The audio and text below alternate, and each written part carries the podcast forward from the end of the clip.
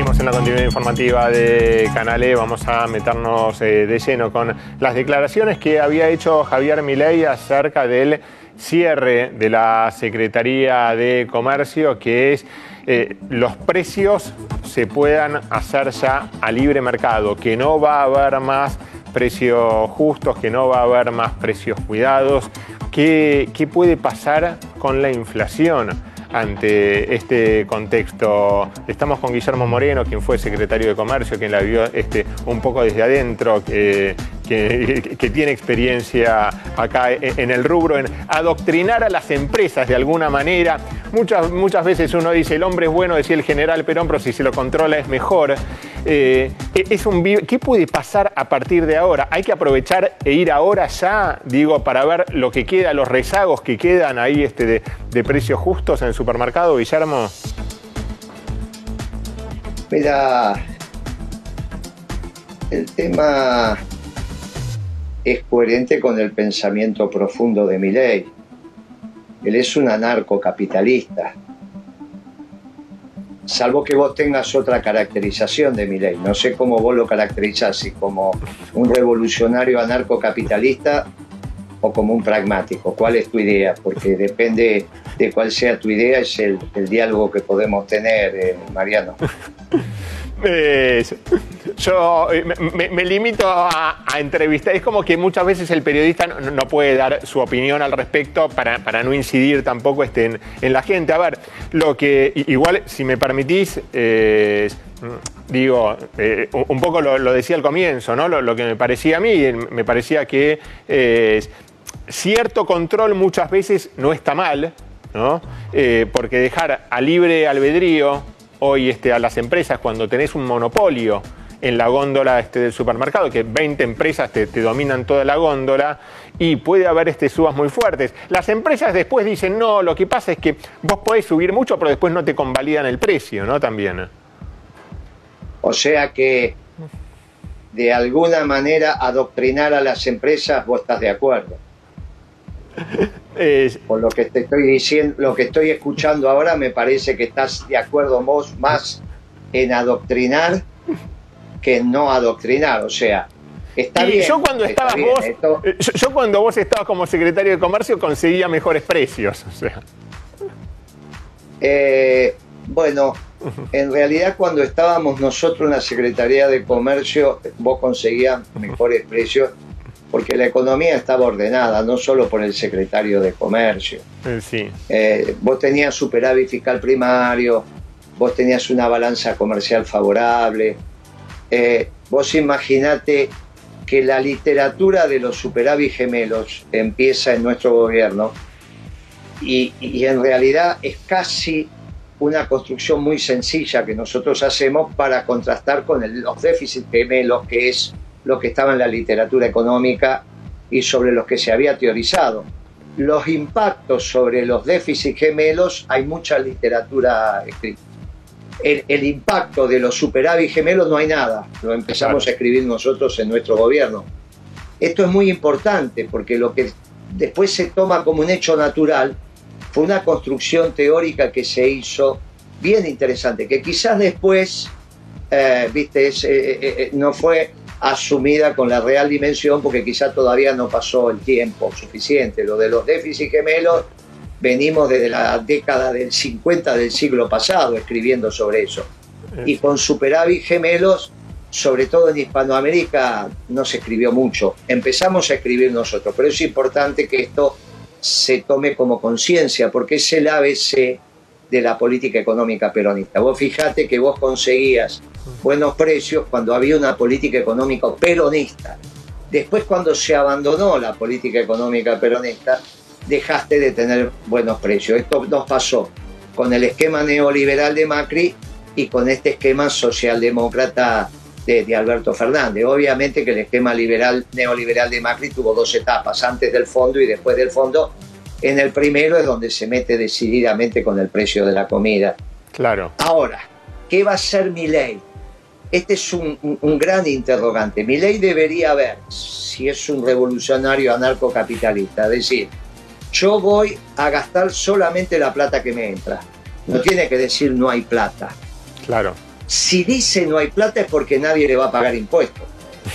¿Qué es lo que él dijo? Eh, sí. Vos te acordás, Mariano, que él dijo que cobrar impuestos era un robo. El problema, alguna vez yo privadamente, vos sabés que con mi ley tenemos una relación de respeto de hace muchos años, Eh, sí. yo le dije, mirá, ley, si algún día sos presidente, no podés decir eso, porque ¿qué vas a salir a robar a la calle cobrando impuestos? Se reía y no te contestaba. Ahora es el presidente. Entonces, la pregunta que yo te hago, Milei, ¿va a robar o no va a robar? ¿Va a cobrar impuestos o no va a cobrar impuestos? Si cobra impuestos, roba.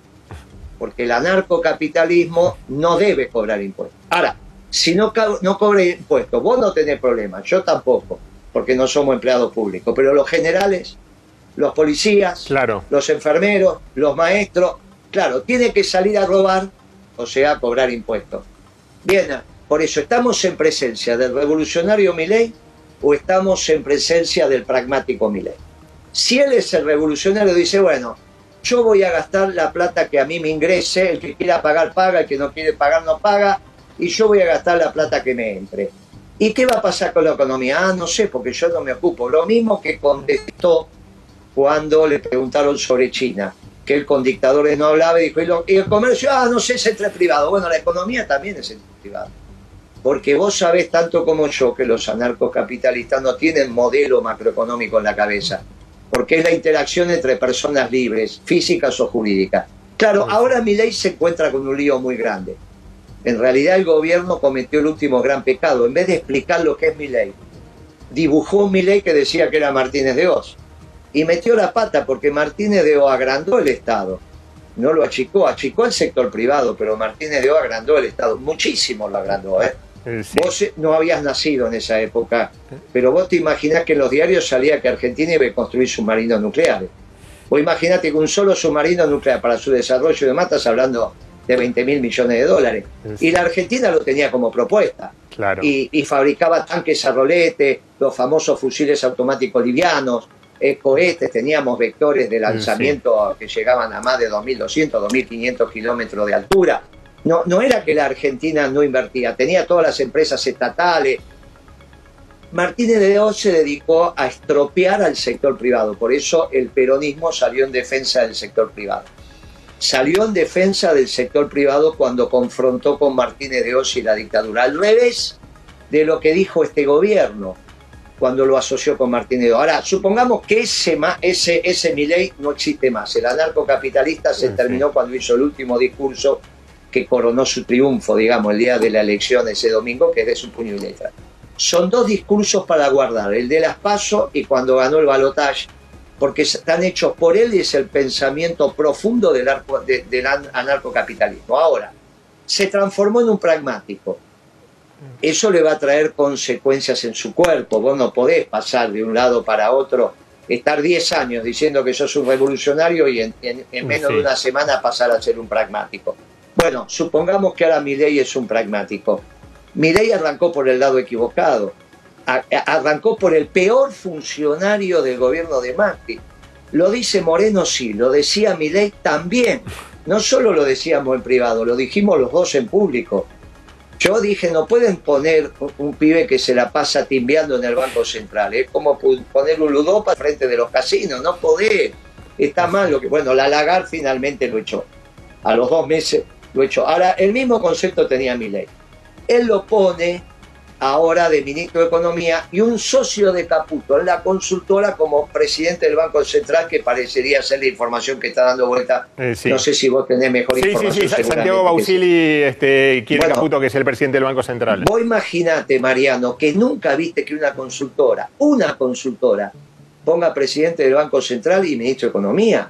Ni en la Argentina ni en el mundo. Eh, sí. Ni en el mundo. O sea, ahí hay un problema hasta, hasta legal. Es un disparate lo que están haciendo. Por más que vendan la consultora, por más que... Eso es una cosa que no resiste. Aparte, ¿por qué vas a tener los dos mejores en la mejor consultora que nadie conoce? Porque yo no creo que vos conozcas muchas empresas que se asesoran con esos dos.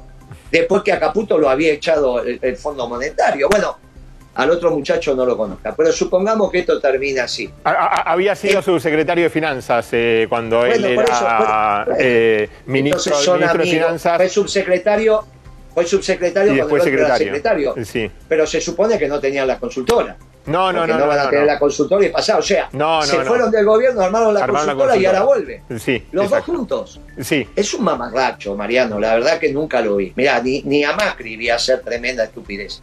Ahora, supongamos que no tenés alternativa. Podrían empezar por el lugar correcto. Pero vos a tu clientela y vos a, tu, a, a los que te están escuchando, jamás le vas a decir, Mariano, una deuda en pesos, endeudes en dólares, sale la deuda en pesos y queda endeudado en dólares. Jamás, jamás hubiese, das esa recomendación, menos en este momento.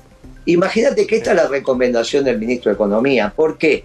Bueno, porque está trabajando para sus amigos, para su clientela. Algunos bancos que le estarán financiando la consultora le dicen resolveme este tema que hasta hace 40 días atrás sí, sí. no era un tema. ¿Vos te acordás que Peche, el actual presidente del Banco Central, Sí. hace 40 días atrás sacó un artículo desde el Banco Central, firmado él como presidente, diciendo que la LELIC era de un beneficio de los ahorristas, era la garantía del ahorro argentino porque había un exceso de ahorro y había un defecto de inversión. Habrás leído ese artículo Sí, sí. tanto como yo.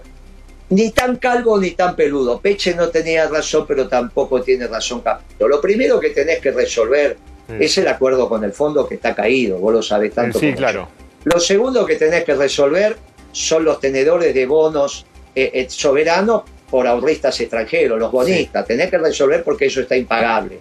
Lo tercero que tenés que resolver son las importaciones que están impagas. Ya la, la ministra, la futura canciller, dijo 65 mil millones. Tus Sí. cuentas, mis cuentas nos dan alrededor de 50 y pico. No hace diferencia, 52, 53, 51, no hace diferencia. Ahora, vos imaginate que se le está terminando el crédito a las empresas, ya no pueden, Claro. ya, eh, le están pidiendo. Bueno, esos son los tres problemas que hay que resolver antes que la LELIC, que es una deuda en pesos. Esto empieza muy mal, empieza muy mal y obviamente va a continuar peor. Y ahora terminamos con un tema sustantivo. ¿Qué le decimos a las empresas? ¿Que tienen que parar la producción y dedicarse a importar y echar a todo el plantel? ¿Qué le recomendaríamos a las empresas en este programa de economía? Porque las empresas no están preocupadas hoy, ni la familia, Sí, sí. están preocupadas solamente por los precios en el supermercado. ¿Qué le recomendarías vos eh? o qué recomienda este canal a las empresas cuando te dicen Moreno, lo que me pasó el viernes? Un ejemplo, te doy, fabrico Sí. colchones, tengo 120 trabajadores, no me cuesta nada el lunes por hoy parar la producción. La materia prima que tengo ya la, la- la liquido. Y viajo a China y no hace falta viajar y ya traigo dos o tres containers de colchones. Para empezar, ¿usted qué me recomienda? ¿Y vos qué le hubieses contestado, Mariano? Eh, eh, lo, que pasa es que hoy en este país es muy caro, eh, es muy caro, no sé, las indemnizaciones por lo pronto es, un costo muy alto para las empresas, ¿no? En caso de que tengan que parar la producción y, este, despedir gente. Social también, ¿no? La- las desvinculaciones. Desde el otro lado, dicen desde el liberalismo lo que dicen, y es que esto, la apertura de importaciones, lo que va a provocar es que acá bajen los precios, ¿no?